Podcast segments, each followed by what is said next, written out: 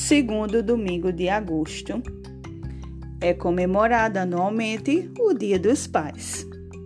Nesta data, os filhos homenageiam e agradecem aos papais toda a companhia, suporte e carinho recebido ao longo de suas vidas. Normalmente neste dia, com presentes, mensagens, beijos e abraços, os filhos e filhas presenteiam seus pais, demonstrando todo o amor que sentem por eles. Mas o mais importante é demonstrar o respeito, o carinho e o afeto por seu papai.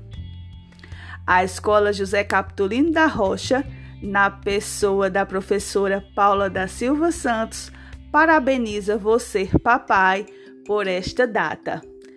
Feliz Dia dos Pais!